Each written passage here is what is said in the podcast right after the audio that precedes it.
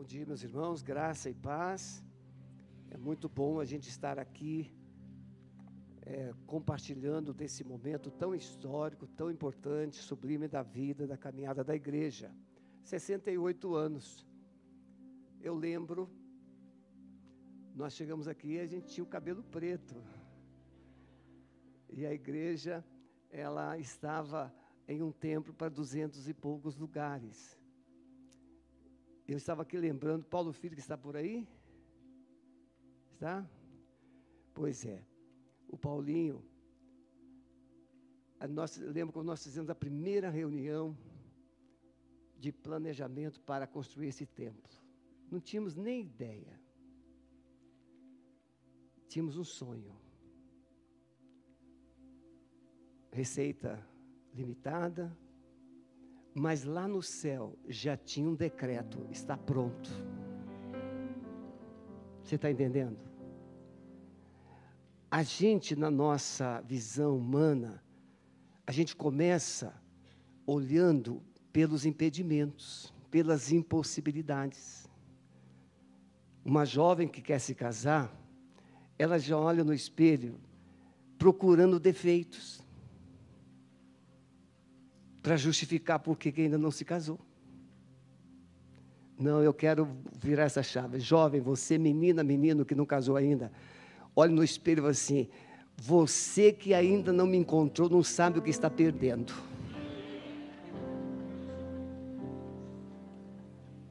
Você está entendendo? Porque no plano de Deus você já está casada, no plano de Deus você já está casado. No plano de Deus já está tudo pronto.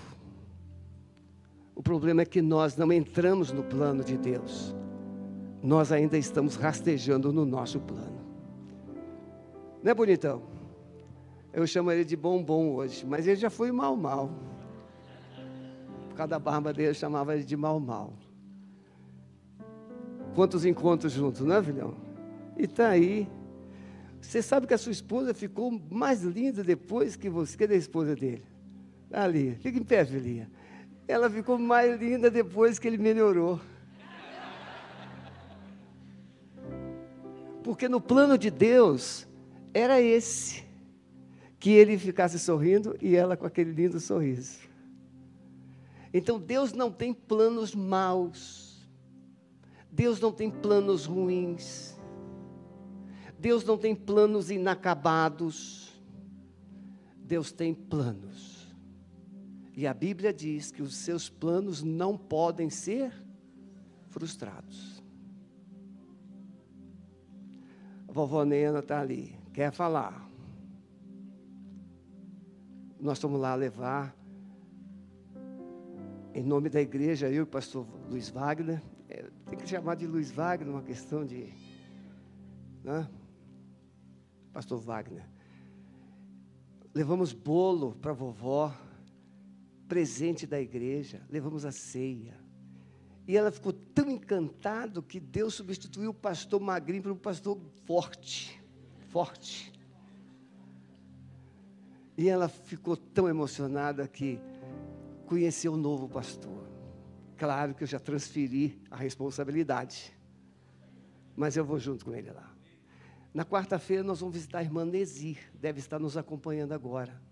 Nezir também tem um acompanhamento de saúde há muitos anos, desde quando eu cheguei, né, Osmar? Foi gerente do Banco do Brasil aqui do Chapanhã, da nossa agência, e a irmã Nesi é fiel até hoje. O marido já partiu, mas ela permanece. E com esse frio, eu lembrei dela, que ela tem uma situação que o frio não faz bem. E aí nós vamos lá aquecer. Se você puder ajustar a sua agenda, está marcado para quarta-feira, às 15 horas, a gente sai, 14 e 45 a gente sai daqui. Meus irmãos, sem mais conversa, que não é o assunto pertinente para agora, né? mas a gente não perde a cultura né, de ficar com, conversando, compartilhando. A nossa palavra hoje, ela veio de uma forma muito simples e muito direta. Eu estava orando ah, logo após a gente ser informado que seríamos o orador desta manhã, no aniversário da igreja. Então, parabéns, Alameda, por 68 anos.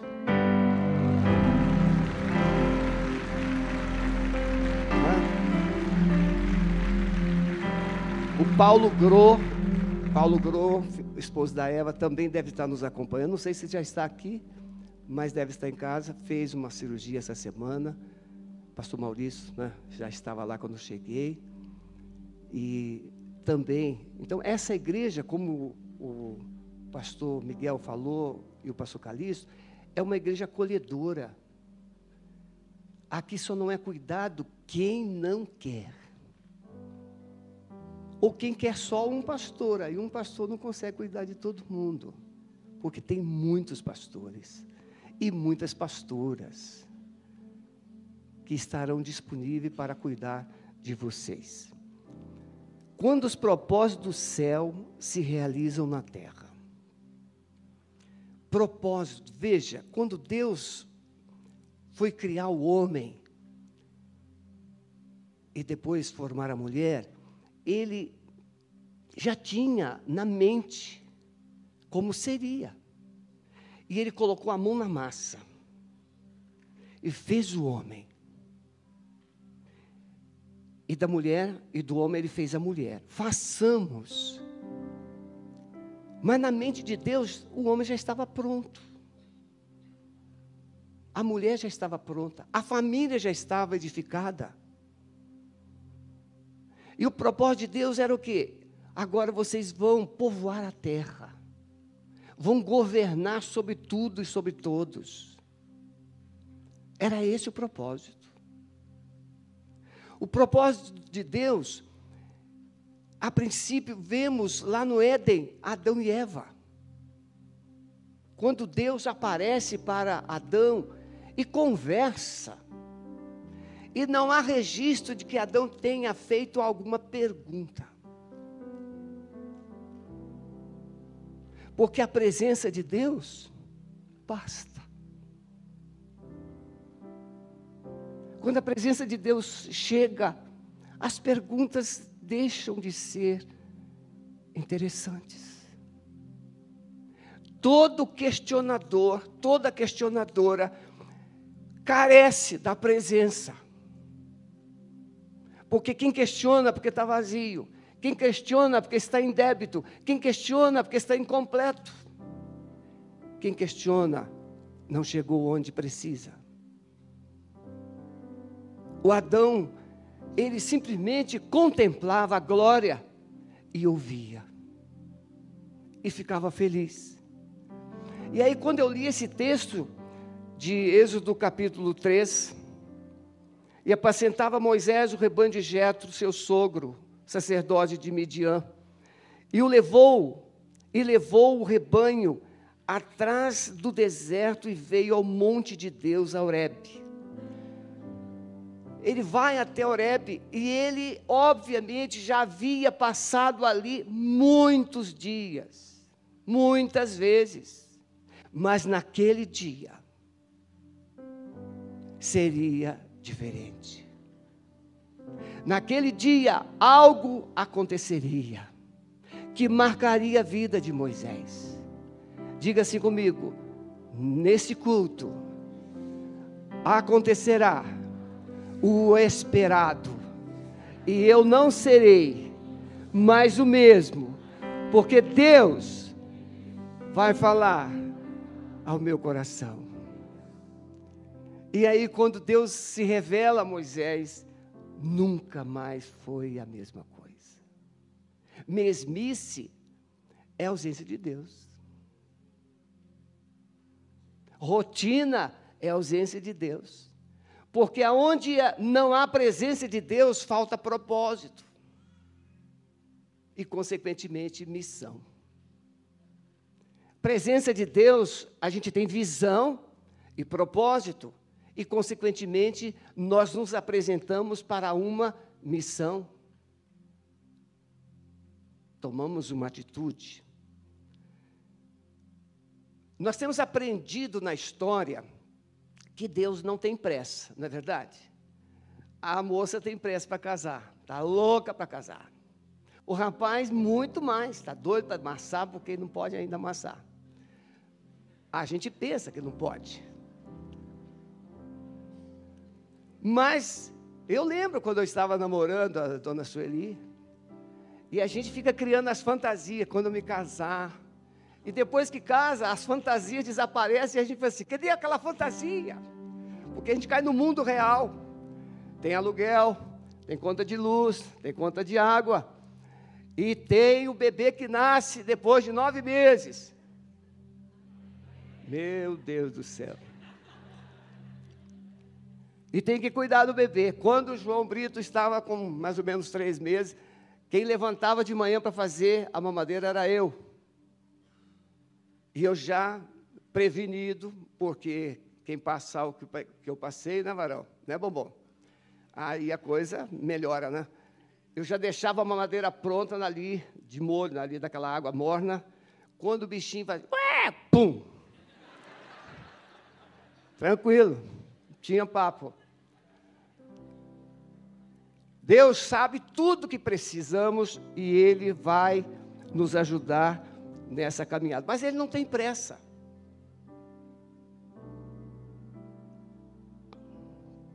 Ele tem propósitos. A pressa já tem um adágio, um provérbio, é amiga da perfeição. E o nosso Deus é perfeito.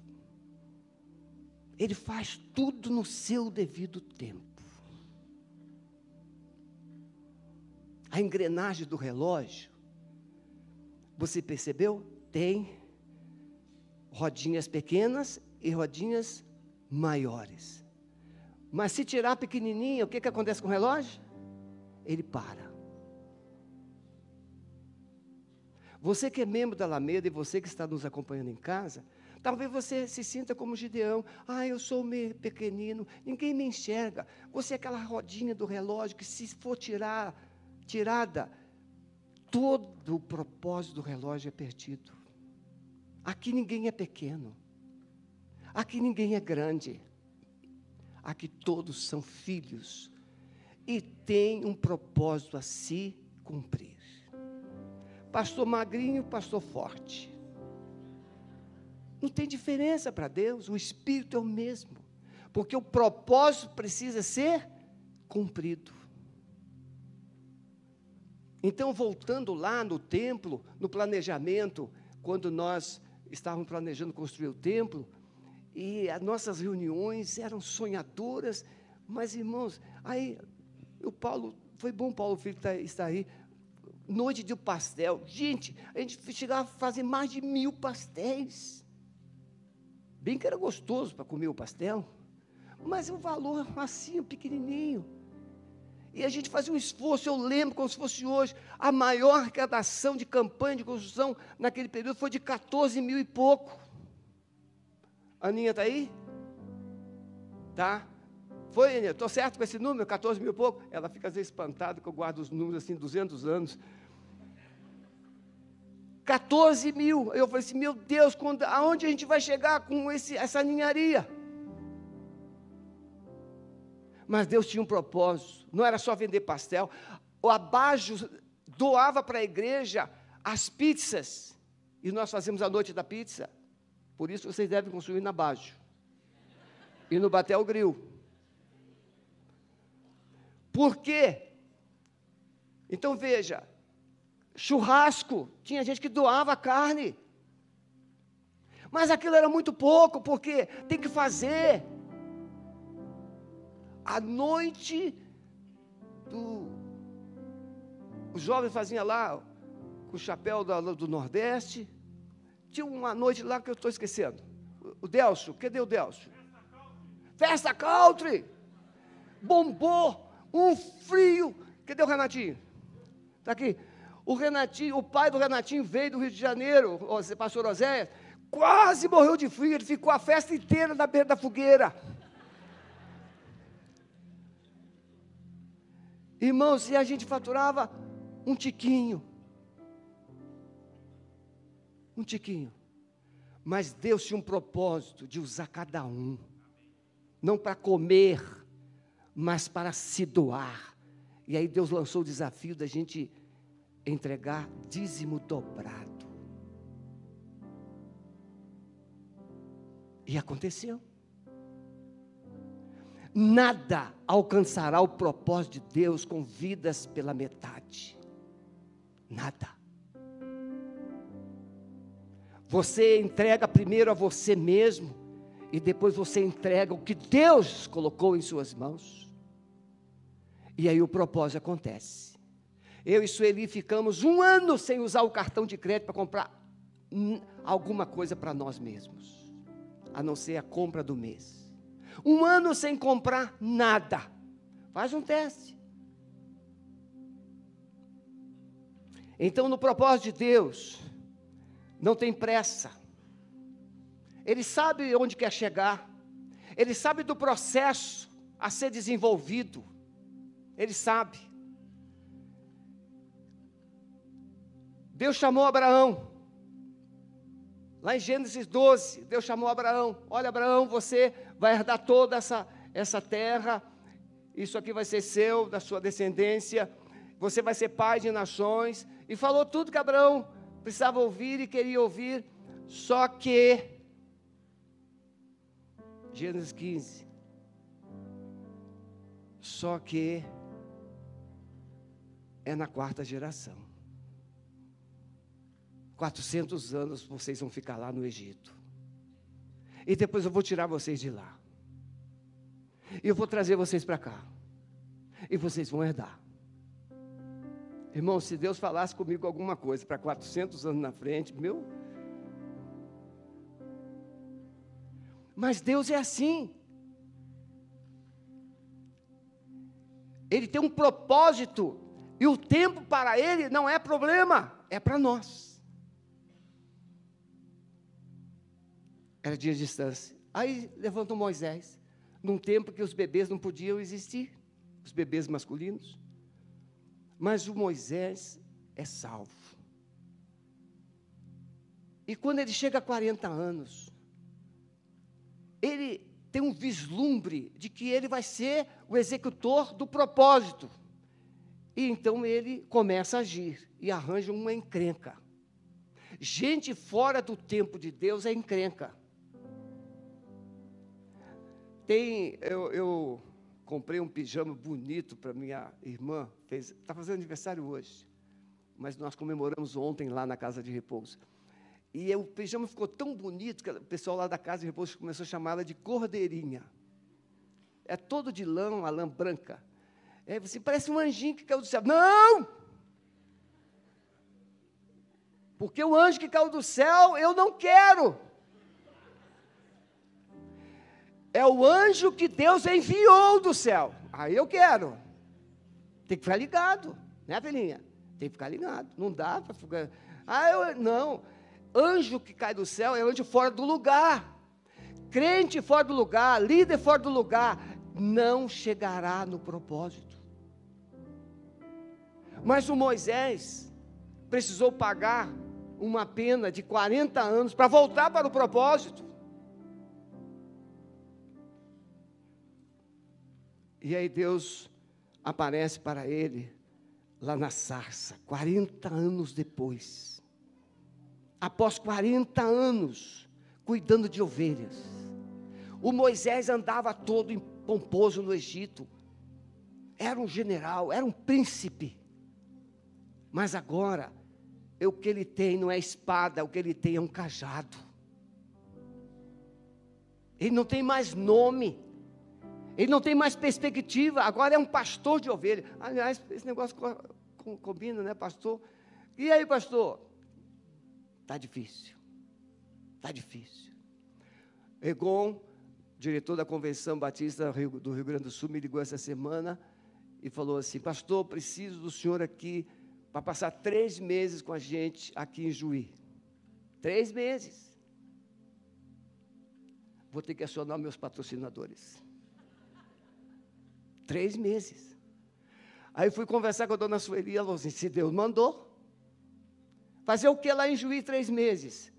O casal pastoral está doente. depressão. E ele entende que a gente pode passar lá três meses para ajudar aquele casal.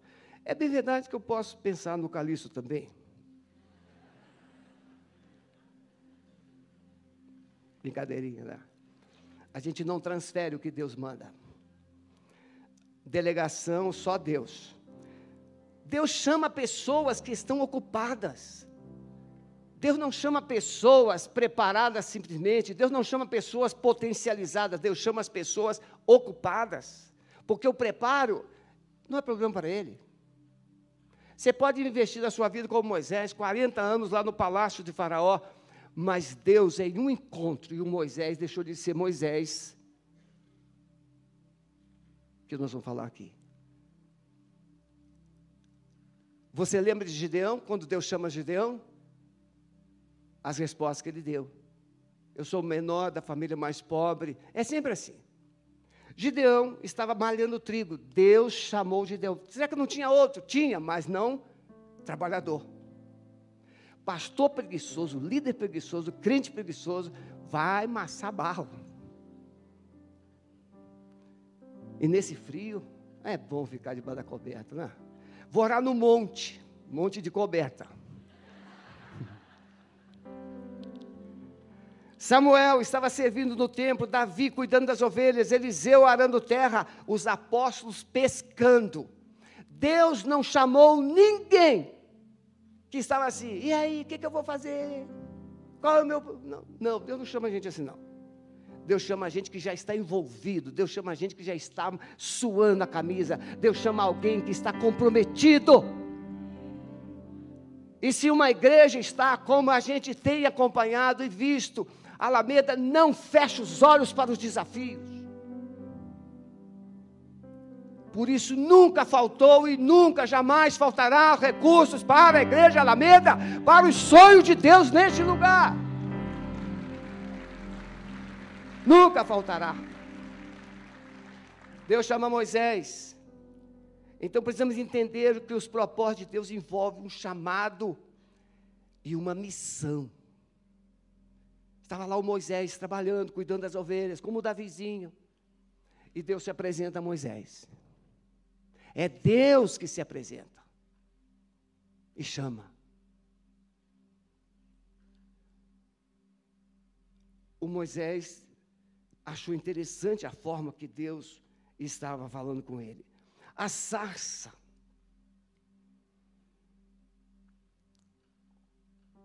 Eu pesquisei. A sarça é um arbusto, mais ou menos assim, dois metros, dois metros e meio de, altura. Espinhento. Dá uma frutinha, uma vagem, que dá uma semente que as aves comem. Não, não é comestível para os seres humanos.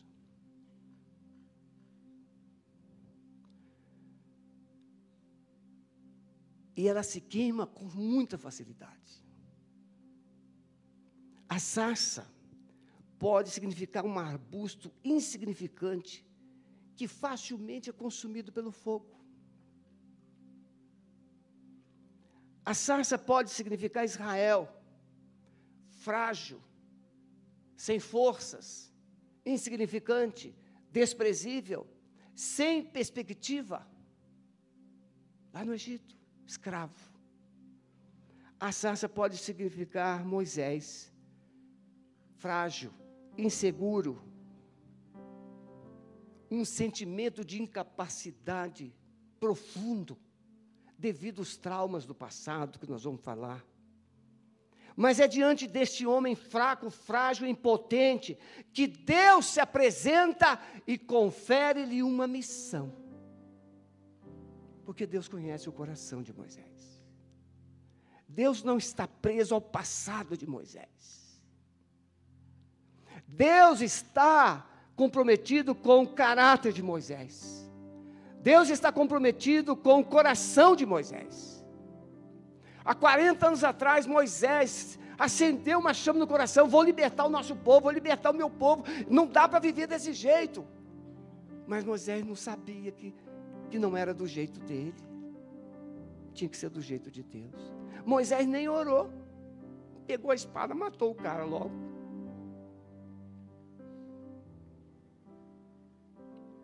Começar errado, irmãos, produz traumas. Seja casamento, seja ministério, seja vida profissional, quando tudo começa errado, a tendência é tudo errado. Por isso que temos que começar no tempo de Deus, do, da forma de Deus. É que o tempo não vai me ajudar muito, mas eu gostaria de contar algumas coisas que aconteceu na nossa caminhada. Como é importante, Deus sabe que nós não temos condições de fazer o que agora está sendo exigido. Todos os seminaristas querem ser pastores, querem ser pastor, todos, né? Todos, claro.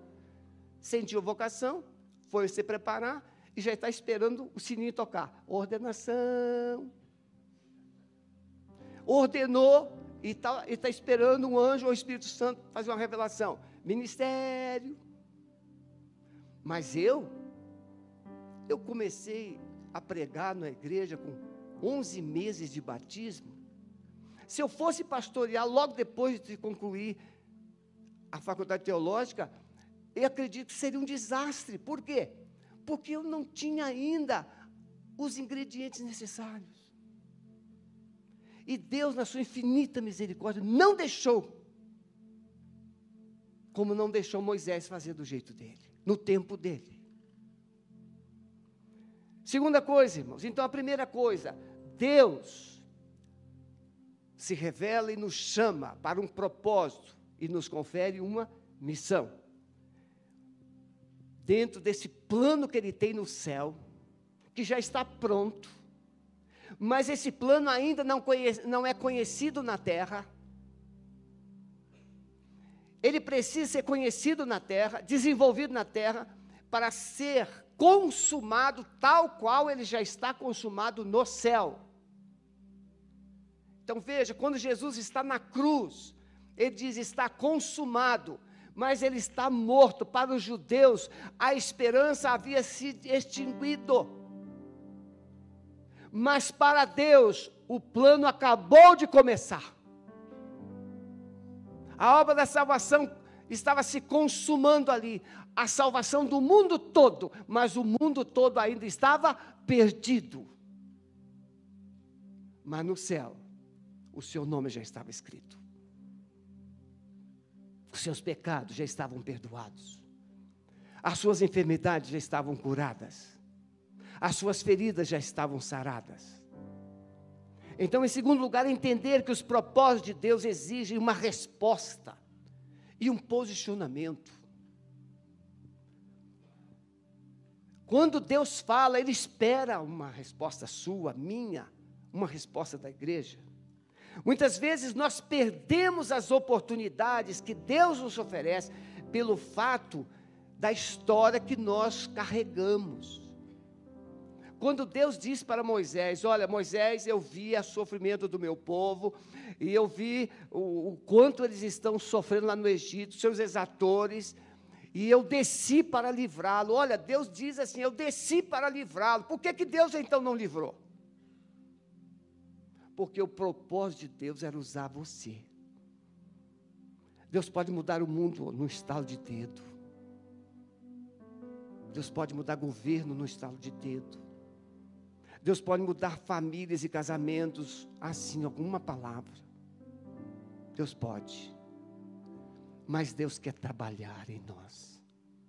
E Deus quer trabalhar conosco. Mas tinha um fator que impedia Moisés de entender isso: os traumas. Né, Silvana? Os traumas do passado. Ah, eu já tentei, não deu certo. Eu já fracassei, né, Pedrão? Já fracassei ele havia se punido 40 anos, carregado aquele trauma, aquela culpa, aquele medo ainda estava arraigado no seu coração.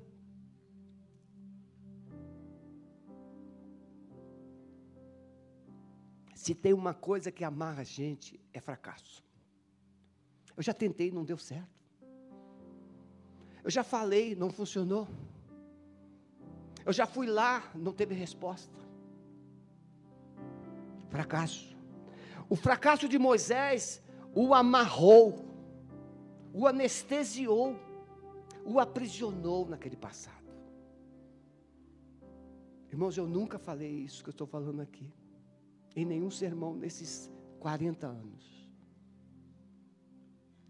Porque Deus disse para Alameda que ela é, está vivendo um tempo de novos começos. E novos começos exigem tudo novo. Mentalidade nova, corações novos, decisões novas. Nada velho vai funcionar. Isaías disse que o Senhor faz novas todas as coisas. Não fiqueis lembrando das coisas antigas e passadas, porque eu faço novas todas as coisas. Ele quer fazer coisas novas, mas a gente vive amarrado no passado velho. Moisés não havia esquecido os 40 anos que ele carregava aquele fardo da vergonha, do medo e da fuga agir na força do braço, no ímpeto do momento, não trará resultados esperados. Por isso, o fracasso tomou lugar no coração de Moisés. Irmãos, andar na frente de Deus é perigoso. É muito perigoso. Precisamos entender que os nossos medos e incredulidades podem nos paralisar. Moisés se transformou de um homem impetuoso e valente em um homem medroso, covarde e paralisado, por causa de uma experiência do passado. Eu quero profetizar aqui nesta manhã que você que foi paralisado por um fato, um trauma, um abuso, uma decepção, uma dor no seu passado, hoje o Senhor vai te libertar desse passado e vai apontar um propósito, um futuro. Podemos apresentar a Deus nossas razões. Ah, Senhor, já tentei. Ah, Senhor, quem sou eu? Como Gideão. Eu não sou ninguém, eu não sou capaz, eu sou mais pobre. Eu não sei falar. Irmãos queridos, se eu vinguei, ninguém deixará de vingar. Porque se eu, se deu certo comigo, acho que deu, né? Se deu certo comigo até aqui, meu Deus, vai dar certo com todo mundo. Porque você não tem noção. Hoje eu estou com 79 quilos e meio, engordei. Mas eu tinha 55, um caniço. Eu era um caniço quebrado, literalmente. Mas Deus não quebrou. Eu era como um torrãozinho que fumegava, mas Deus não apagou. Deus consertou o caniço, acendeu a chama e nunca mais apagou. Porque Deus tem um propósito.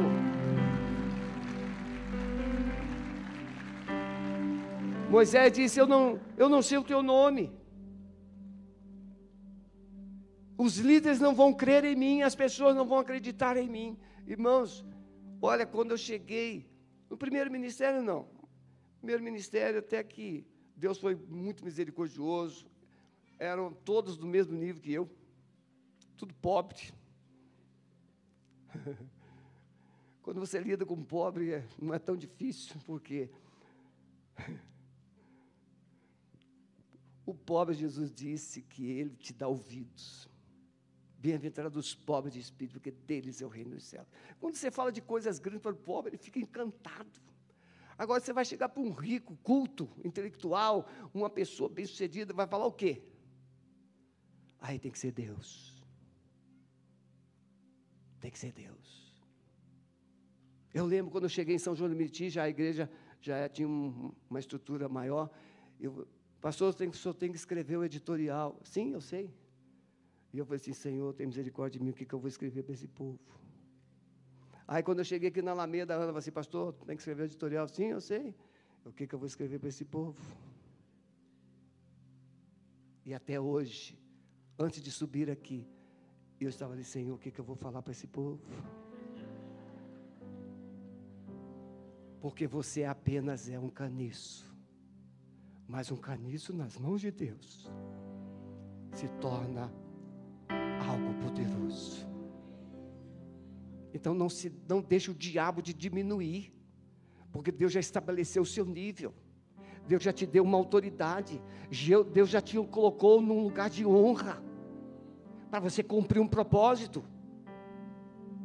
Mas Moisés não sabia disso.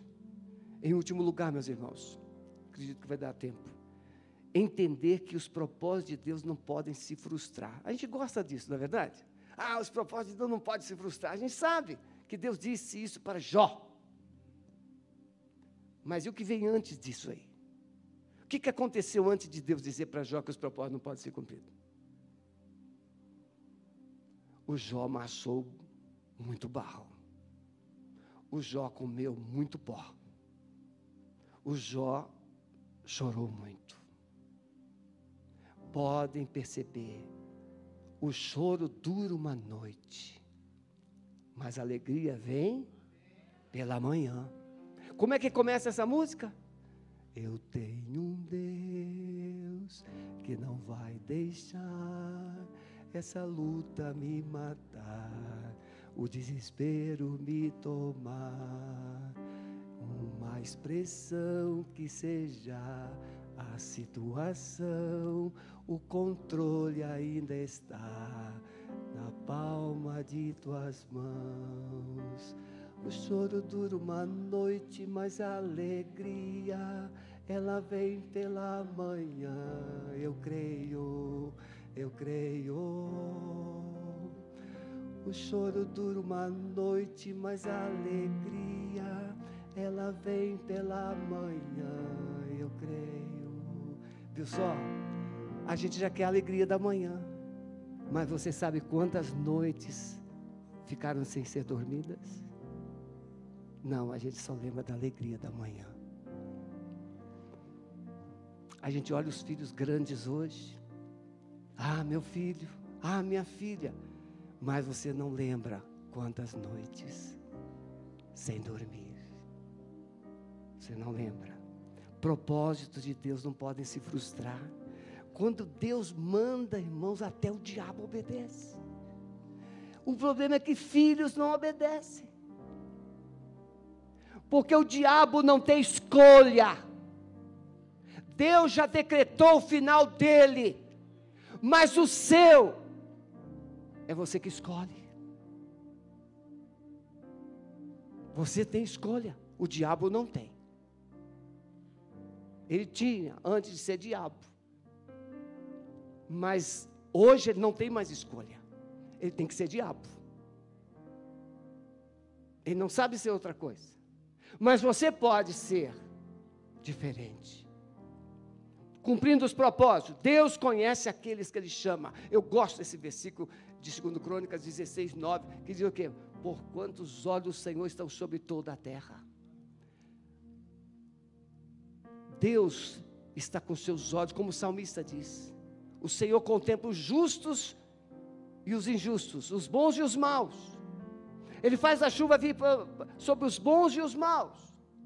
Mas por quanto os olhos do Senhor estão sobre toda a terra para contemplar, para dar força, todo aquele cujo coração é totalmente dele. Deus olha e ele vê o coração, e ele fala assim: Eu vou dar força, eu vou dar energia, eu vou dar visão, eu vou dar propósito, porque ele vai me obedecer. Eu lembro, irmãos, eu já contei isso algumas vezes. Tinha um gadareno no meu primeiro pastorado que era terrível, terrível, terrível. E um dia eu fui na casa da mãe dele, ele estava lá, e aquele rapaz endemoniou. E eu, naquele tempo, não tinha esse negócio de autoridade espiritual, não. Naquele tempo era segurar e sai, sai, sai, em nome de Jesus. Tinha que sair. E quando saiu, uma hora depois, uma hora depois, eu estava com cãibra nos dedos. Os dedos não fechavam mais, estava com cãibra. Eu fui para casa assim, tremendo, sem energia, sem forças. Falei com a Sueli, e fui para o meu gabinete, me joguei no chão e comecei a chorar, chorar, chorar, chorar. Falei assim, Senhor, chega! Eu não aguento mais esse tipo de ministério. E o Espírito Santo me conduziu para a palavra. Isaías 41, 10. Não temas, eu sou contigo. Não te assombres, eu sou o teu Deus. Eu vou te fortalecer, eu vou te sustentar, eu vou te ajudar. Ah, meus irmãos, eu pulei naquele dia e falei assim: Satanás, pode vir, que eu estou aqui. Ele veio, mas pela porta que entrou, saiu. E Deus colocou um espírito de medo naquele demônio, porque quando ele me via na rua, ele mudava de calçada. Deus sabe até onde você pode aguentar. Deus sabe. Mas Ele conhece o seu coração. Se você está comprometido ou não. Se você está aliançado com propósito ou não. E aí Deus manda Moisés. Dentro dessa visão de propósito que não se frustra, implica algumas prerrogativas que Deus quer. Ele começa com a sarça mostrando quem você é. é Gugu, pode fazer? Deu para fazer, Gugu? Deu? Vamos ver se o Gugu fez o que eu pedi. Olha aí. Isso é você sem Deus. Lindo, né? Bonitinho, né? Diga assim, é uma coisa linda. Você tem coragem de dizer? Isso é você sem Deus. Sarça. É sarça é espinho, não tem fruto, não, nem sombra o troço dá. Não tem nada, não tem atração, não tem nada. Mas quando Deus vem, olha Dugu, olha como fica. Isso é você com Deus. Tudo muda, dá direção, chama atenção, revela glória, poder, força. Isso é você, isso sou eu. A gente sem Deus, irmãos, a gente é um monte de galho seco, só fogo. Mas com Deus, a gente tem resposta. Tirar, aí Deus começa assim, mas termina como? Tire as sandálias. Irmãos queridos, eu fui pesquisar um pouquinho. O Moisés sabia muito bem o que significava tirar as sandálias. Eu e você não sabemos, não é a nossa cultura. Mas o Moisés sabia. Porque o Moisés foi criado no palácio com o Faraó. E o Faraó, apesar de ser considerado divino, ele também adorava. E quando o Faraó ia para adorar a sua divindade, ele tirava as sandálias. E o escravo ia atrás com as sandálias penduradas nos pulsos. Mas o faraó entrava descalço para adorar. E o Moisés ia junto. E ele aprendeu isso, ele sabia isso. Então, quando Deus diz para Moisés: Tira as sandálias dos teus pés, Moisés lembrou. E Deus restaura Moisés de ponta cabeça. Porque na força do Faraó, derrota. Mas na força de Deus, vitória. O Moisés agora descobre que não está mais diante de divindades egípcias, mas ele está diante do Criador, do sustentador, do Deus Todo-Poderoso, que veio como fogo. Não era um boneco de barro, não era uma imagem, não era uma estátua, era um Deus de fogo e que falava. O nosso Deus fala. E quando Deus fala, Ele quer ser ouvido e Ele quer ser obedecido. Propósito. Tire as sandálias dos teus pés. Moisés entendia isso.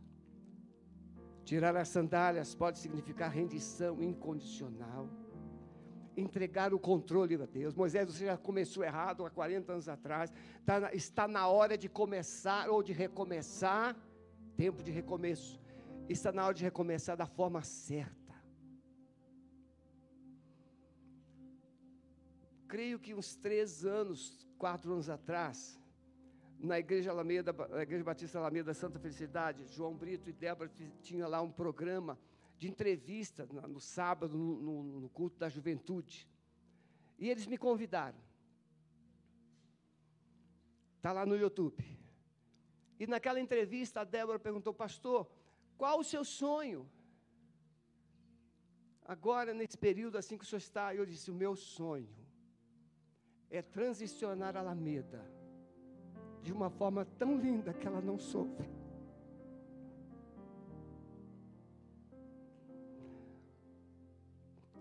Você pode não ter sofrido, mas Deus e eu sabemos o quanto custou. Quando a gente ama, a gente sofre no lugar de quem a gente ama. Quando a gente ama, a gente não deixa o outro chorar, a gente chora no lugar dele. Quantas madrugadas chorando com Deus para, para que essa igreja não sofresse. E aí a Débora mandou esse recorte recentemente para mim. E eu me reportei. E Deus fez do jeito que eu sonhei. Mandou esse bonitão para cá. Pode aplaudir o Senhor, irmãos. Ele é bonitão. Ele é um homem de Deus.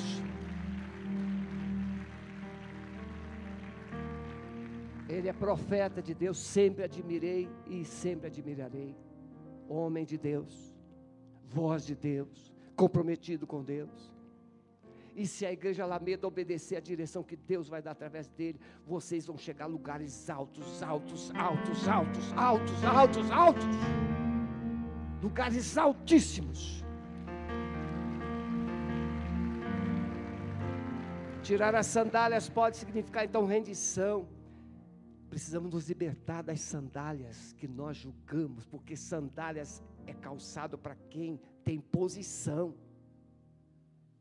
É para o Senhor, é para as pessoas nobres. Escravo não andava de sandálias. Precisamos, libertar das sandálias do orgulho.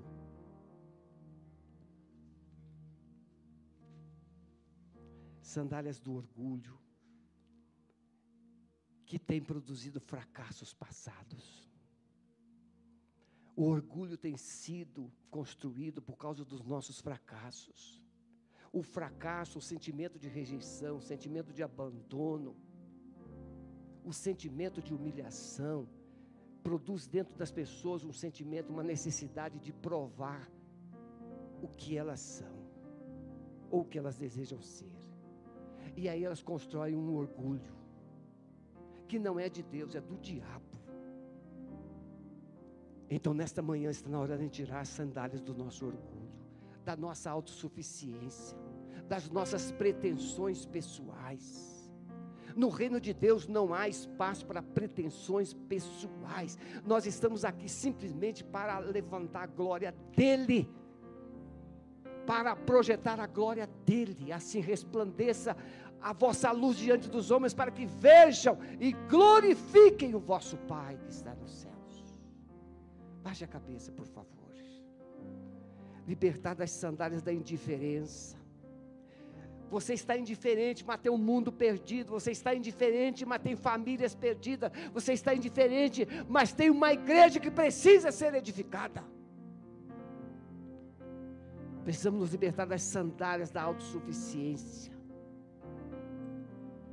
Os propósitos de Deus podem se cumprir hoje aqui, na sua vida, na minha vida, na casa do Senhor, na igreja do Senhor.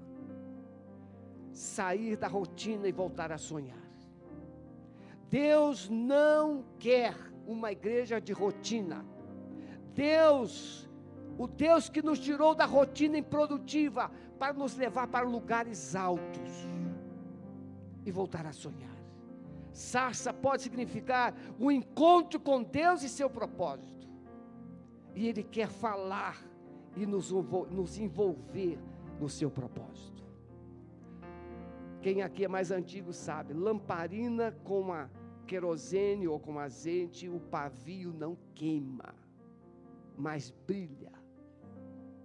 Mas lamparina sem querosene ou sem azeite, o pavio queima e fede. Está na hora de você deixar que o fogo de Deus acenda o seu pavio, o seu coração. E o Espírito Santo abasteça a sua alma com azeite do céu. E você tirar as suas sandálias. A minha pergunta é simples. Os planos de Deus nos céus estão prontos, cumpridos, todos eles prontos. Mas Ele quer que esses planos se cumpram na sua vida e através da sua vida. Pergunta número um: Você está disposto a ouvir a voz de Deus nesta manhã? E deixar que esse fogo reacenda a chama do seu coração? Pergunta número dois: Você quer tirar as sandálias da sua vontade, do seu orgulho, dos seus planos pessoais e se submeter aos propósitos de Deus, eu gostaria de orar por você. Fique em pé onde você está. Eu quero me despir das minhas sandálias. E eu quero que o Espírito Santo acenda uma chama no meu coração. Ore com você, ore você mesmo aí. Comece a orar com Deus. Senhor, eu estou tirando minhas sandálias. O Senhor sabe o que significa sandálias na minha vida. Minhas pretensões pessoais, meus planos pessoais Mas eu quero ainda fazer uma pergunta só importante, muito importante. Se alguém aqui nesta manhã que ainda não tem certeza da sua salvação e gostaria de entregar a sua vida para Jesus e ter o seu nome escrito no livro da vida. Levante a sua mão onde você está. Você quer hoje ter a sua vida totalmente salva por Jesus e ter o seu nome escrito no céu. Levante a sua mão alguém nessa manhã que não tem certeza e gostaria de ter essa certeza? Todos já estão salvos aqui. Vamos orar. Vou convidar o pastor Wagner. Vem cá, pastorzão. Ele vai estar orando por você e ministrando o que Deus ainda tem para sua vida. Erga sua mão bem alto, meu irmão. Vamos agradecer. Pai, nós te louvamos. Porque há 68 anos atrás o Senhor plantou essa igreja nesse lugar. E aqueles que estão aqui, Deus, há muitos anos, há muito tempo, tem acompanhado o quanto o Senhor foi bondoso com a tua igreja, na aquisição de terreno, na construção do primeiro espaço de adoração. Nós te bendizemos, Pai, porque o Senhor sempre supriu as necessidades da tua igreja. Obrigado porque o Senhor enviou um grupo de guerreiros, de homens e mulheres santos e santas, que operaram aqui, Pai, e, doaram-se integralmente à tua obra. Cada pastor que passou por essa igreja, dias difíceis que passamos, mas cremos, Pai, que o Senhor sempre tem dado um novo à tua casa. E eu tenho convicção, Pai, que os próximos 68 anos serão de uma gigante colheita em nome de Jesus. Já estamos, Pai, em projetos missionários em cinco continentes, mas estaremos, Pai, avançando cada vez mais como igreja, transformando essa cidade, esse estado, essa nação e indo às nações em nome de Jesus. Pai, que o fogo que o Senhor enviou a cada coração nunca pare de queimar e que haja, Pai, na tua igreja uma geração de homens e mulheres incendiados pelo Senhor para financiar a tua obra, para orar por essa obra, para proclamar o teu evangelho, para servir ao Senhor com alegria. Obrigado, Deus, por cada líder que passou por essa casa, cada diácono, cada funcionário, Deus, cada servo que serviu aqui nas coisas mais simples às mais complexas. Que o Senhor levante cada vez mais um exército para amar e servir ao Senhor neste lugar, em nome de Jesus. Amém. Você pode aplaudir bem forte, Senhor. Irmã Sueli, vem cá, por favor. Vem cá, minha jovem. Nós separamos uma lembrança para esse casal especial. Cadê o presente? Tem alguém para dar? Pastor, só uma benção. Terminou antes da hora, um minuto. Cadê o presente? Gente, tem um presente para chegar aqui. Hein? Cadê o povo do presente? Amém? Amém? Cadê? Cadê a Esther? Esther, por favor, vem cá, minha jovem. Isso, meu Deus do céu. Estava combinado o presente. Isso, tá vindo. É grande é muito presente. Tem que ter manobrista. Ó, oh, que isso, hein? Manobrista. Isso, vem cá, Esther, minha flor. Vamos agradecer. Cadê a gente? A gente subiu, hein? Eu não vou dizer quem ia trazer para a gente foi arrebatado, senão a gente teria ficado, né? Amém, varão, amém. Glória a Deus. Glória a Deus. Minha flor, entrega, por favor, aí esse casal especial. Amém. Eu acho que esse rosa é dela, né? Deve ser, né? Amém. Isso. Glória a Jesus. Amém. Irmãos, a Vanina teve, está conosco aqui. Tem um presente para ela também. Cadê o presente dela? O rapaz agora vai dar a volta de novo. Viu? Ele podia estar ali já. Mas vai, isso, corre lá, meu filho. Isso. Amém. Vai lá, minha irmã. Entrega lá para ela, por favor. Isso, para uma lembrancinha para a família. Aqui a irmã Esther vai entregar. Cadê a câmera? Tem uma câmera que faz esse movimento. Cadê? Bota para a igreja ver onde está onde tá a irmã Nena. Isso. Amém. A câmera vai pegar. Está pegando. Amém. Aplaude o Senhor bem forte, meu irmão. Glória a Deus. Vou pedir para Esther voltar aqui, por favor. Nossa líder de intercessão. Vai orar pela igreja, pela, pela família da irmã Nena. Eu, quando vim aqui, antigamente ela me chamava de Obama. Você parece o Obama. Puxa, logo o Obama, minha irmã. É o Obama. Vamos orar agradecendo pela família dos irmãos que serviram lá no passado, os que servem hoje, mas já profetiza por aqueles que servirão lá na frente. Amém? Obrigada, Pai. Obrigada por toda essa trajetória, desde que o Senhor escolheu esse lugar para colocar esse templo mas o Senhor trouxe as pessoas. Obrigada, Pai, por quem o Senhor trouxe naquela época. Obrigada por todos aqueles que o Senhor trouxe durante todos esses 68 anos. Obrigada, Deus, por aqueles que o Senhor está trazendo por aqueles que serviram, aqueles que estão servindo e aqueles que ainda servirão ao Senhor neste lugar. Nós agradecemos e declaramos, Pai, que essa igreja vai prosseguir alinhada com a tua mente, sintonizada com os teus projetos, com os teus propósitos, em nome de Jesus. Declaramos um renovo especial do Senhor sobre cada obreiro que tem sido dedicado e fiel ao teu chamado nesse tempo e aqueles que o Senhor está levantando para os próximos anos, Pai. Nós glorificamos o teu nome bendizemos o Senhor, agradecemos, Deus, por essa liderança que esteve conosco nos últimos quase 20 anos. Obrigada, Pai, pela dedicação dele, da sua família.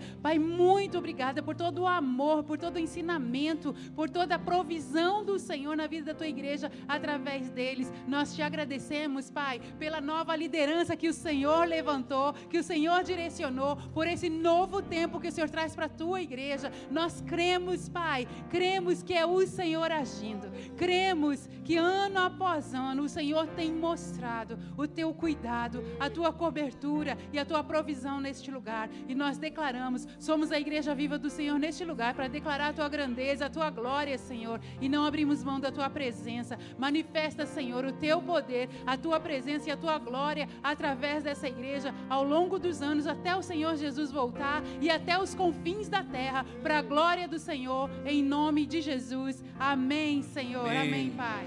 Amém. Os irmãos, podem sentar um minutinho. Temos um vídeo que a convenção mandou para a igreja parabenizando. Amanhã certamente vai ter alguém aqui representando, mas queria que passasse o vídeo. Cadê o Gustavo? Ele já separou o vídeo, né? Então você assiste o vídeo, termina o culto, Renato vai assumir daqui para frente. Parabéns. Só um minutinho, irmãos. Para, para o vídeo aí. Aplausos para a vida desse coral lindo, né, irmãos? Aplausos bem forte, né?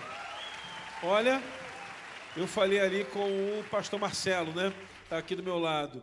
É, o pessoal fala assim: podia ter coral toda semana com a orquestra. É porque você não vem ensaiar, você não participa, porque o povo está numa correria. E se o coral no mês que vem cantar música repetida, se reclama. Puxa, mas a mesma música toda vez? Não é fácil, irmãos. Então, parabéns ao Renato. Cadê o Renato? Sumiu. Parabéns a esse jovem. Eu conheci o Renato adolescente, fui líder adolescente dele. Olha só, hein, cara. Renatinho, bom de bola, bom jogador. Então Deus abençoe esse coral abundantemente. À noite, firmes aqui. Amanhã vai cantar, não, né? Amanhã só vai receber a palavra o pessoal do coral, né? Então amanhã, Deus abençoe hoje a todos vocês que estão conosco. Estou bom, bom. Deus te abençoe. Vou até mudar o nome lá no celular agora. Bem, assista o vídeo e depois o coral vai estar participando.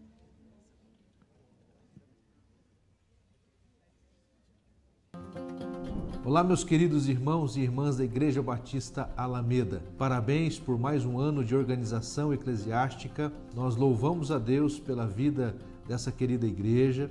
E a palavra de Deus nos diz no livro dos Salmos 124: Ah, se não fosse o Senhor que estivesse ao nosso lado, Israel que o diga, ah, se não fosse o Senhor que estivesse ao nosso lado. Ao longo desse período, a igreja com certeza contou com a boa mão de Deus sobre a vida de cada um dos amados, sobre a liderança da igreja, os pastores da igreja, de modo que nós, enquanto Convenção Batista Paranaense, nos alegramos junto com vocês e os parabenizamos. Que Deus continue derramando graça, abençoando nesse tempo, inclusive, de um novo ciclo, uma nova fase, sob a liderança agora do pastor Luiz Wagner. Que Deus abençoe rica e poderosamente em nome de Jesus.